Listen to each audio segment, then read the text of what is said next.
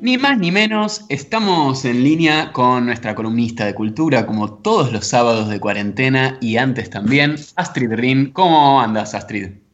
¿Cómo andan en este día de lluvia? Bien, pero contentos porque ahora hay una razón más para estar en la casa, ¿no? Y no solamente nos tenemos que quedar condenados por, por los decretos de aislamiento. Sí, sí, para mí, por mí que llueva hasta que termine la cuarentena, porque así da gusto estar en casa, es mucho más fácil. Y además está bueno los días de lluvia porque dan más ganas de ver algo en la tele, ¿no? Y me parece que por ahí va la línea de lo que nos traes hoy. Sí, hoy les iba, les quiero hablar de una serie de Netflix eh, que se llama Tiger King o Rey Tigre, Crimen, Caos y Locura, reza su subtítulo.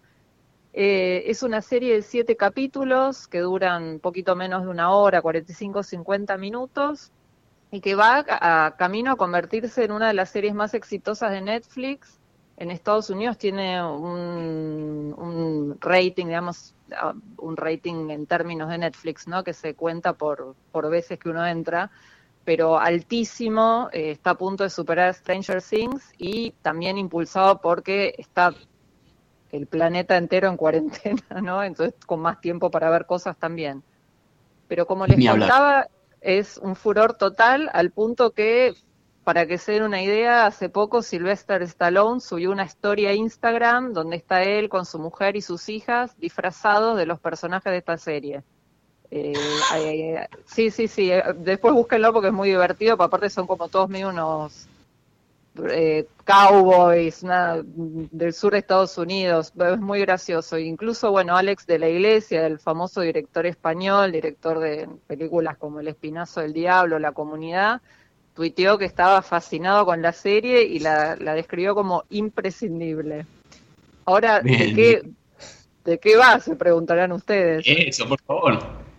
Bueno, Tiger King está basada en la historia de un hombre, un, norteamericano, estadounidense llamado Joe Maldonado Passage, más conocido como Joe Exotic, como él se hace llamar, que es un señor que tenía como una especie de granja de tigres, por llamarlo de alguna manera. Convivía como con alrededor de 200 tigres el señor en Oklahoma. Eh, tipo Escobar en, Colombia.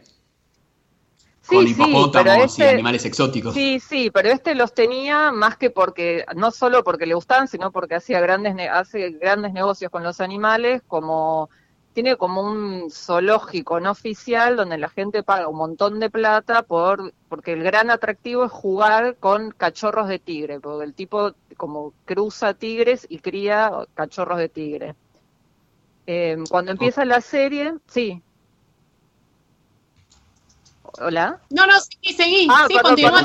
Sí, sí, con atención. Pensé que me iban a preguntar algo. Eh, cuando, cuando empieza la serie nos enteramos que este Joe Exotic está en la cárcel cumpliendo con una pena eh, acusado de querer mandar a matar a través de un sicario a una defensora de los derechos de los animales que se llama Carol Baskin. Todo esto es real, esto es una serie documental, no es ficción.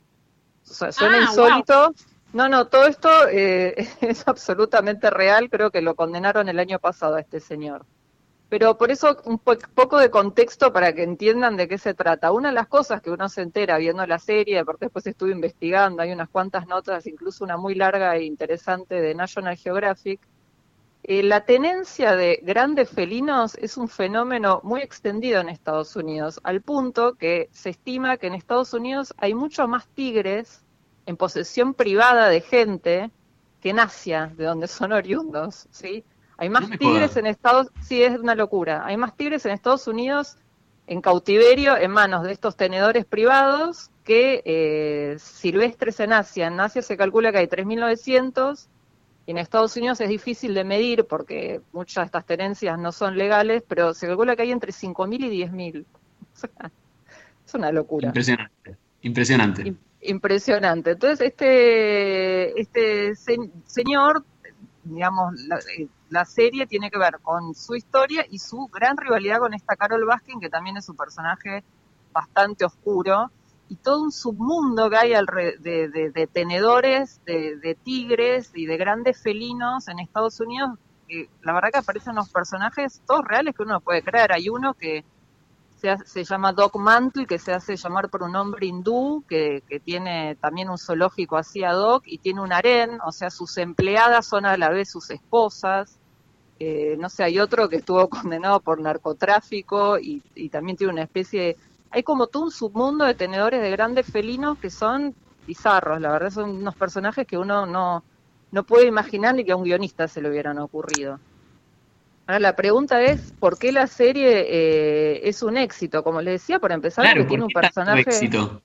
Un gran éxito, pero tiene un personaje, este Joe Exotic, que realmente es increíble, unos secundarios absolutamente insólitos también.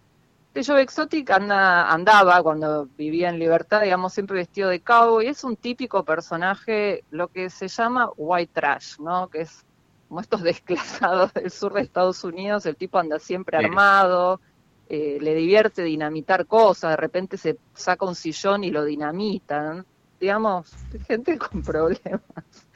Eh, y siempre está, tiene esposos jóvenes, em, que uno tampoco, siempre en general son chicos eh, bastante marginales, que, que, bueno, que él va trayendo de distintas formas, casi todos los empleados de su pseudo zoológicos son tipos que acaban de salir de prisión, también descastados. Eh, igual ese diría que es uno de los rasgos más simpáticos de Joe Exotic, porque por lo menos le da trabajo a, gente que si no lo podría conseguir, pero no, digamos, es un personaje oscuro. A la vez muy carismático también, ¿no? Porque el tipo tiene como unas ínfulas, un ego enorme, entonces transmite su propio programa de televisión. Todo esto es real, ¿eh? eh, eh por internet le habla a unos seguidores que uno tampoco entiende muy bien quiénes son, que serán 20 por día. Eh, graba sus propios videoclips con temas de música country que compone él. De hecho, le dedica un tema a esta Carol Baskin que odia. Así que la verdad que la serie entretenida les puedo asegurar que es. Eh, ¿Cuántos capítulos tiene? Son siete capítulos. Sí, siete ah, capítulos. Ah, cortita y, al pie, como, como vienen gustando últimamente. Al menos a mí me, me van cerrando más las, las series cortitas. Sí, sí, sí, tal cual, no, no, no son ni varias temporadas, ni es, es una docuserie, es un documental. Em, para mí, realmente lo que tiene muy atractivo, como les decía, muestra como este lado B, ¿no? Recién creo que pasaron un tema de James Taylor, ¿no? Era sobre Alabama, el sur de Estados Unidos. Sí, sí. Bueno, Estados Unidos es esto, ¿no? Es James Taylor, es la música, que un montón de música que nos gusta, películas que nos gustan, y después tiene este lado muy oscuro, ¿no? Relacionado con este tipo de personajes que a mí me recordó incluso un poco, no sé si vieron la serie Netflix Wild Wild Country sobre No, yo la tengo hiper recomendada, todavía no la vi, me dicen que es fantástica. Muy, muy rara. Muy rara. Wild Wild Country. Es sobre, sobre los seguidores de, de Hoyo, que era esta especie de gurú que se asentaron como también en una parte bastante rural de Estados Unidos y formaron como una secta, como casi un estado paralelo, y uno a veces se pregunta cómo, esto es posible, pero bueno, sí, hay cosas que son posibles en Estados Unidos. Y, y lo que sobrevuela también un poco la, la, la, serie, creo que es esta cosa tan fuerte de la idea de propiedad privada en Estados mm. Unidos, ¿no? Porque uno por momentos se pregunta, pero, pero ¿cómo puede ser que un tipo tenga más de 200 tigres eh, esto no, no esté del todo regulado. Y bueno, es un poco, si ven la serie van a ver esta idea que, bueno, si yo pagué por esto, es mío y, es mi derecho, ¿no? Como también como idea muy marcada de libertad individual, a veces un poco mal entendida, pues si se te escapan 200 tigres al lado de un pueblo, digamos que es un problema de seguridad pública. No, supongo que tienen como alguna asociación de lobby, ¿no? Viste cómo está la Asociación Nacional del Rifle, quizás está, no sé, la Asociación Nacional del Dueño del Tigre, como para que puedan existir dueños de 200 tigres, como bueno. Además de los derechos de los animales, que es todo un tema, ¿no? El peligro de que se te escapen. Un desastre, no, por lo que por lo que estuve investigando tiene más que ver con una cosa que no está bien regulada porque no hay una ley federal, como que las leyes son por estado. Entonces, este show Exotic está en Oklahoma, donde al parecer es uno de los pocos estados donde no hay regulación, eh, y hay otros estados donde está prohibido, pero más o menos, en unos más fuerte, y, como que se crean así estos vacíos legales.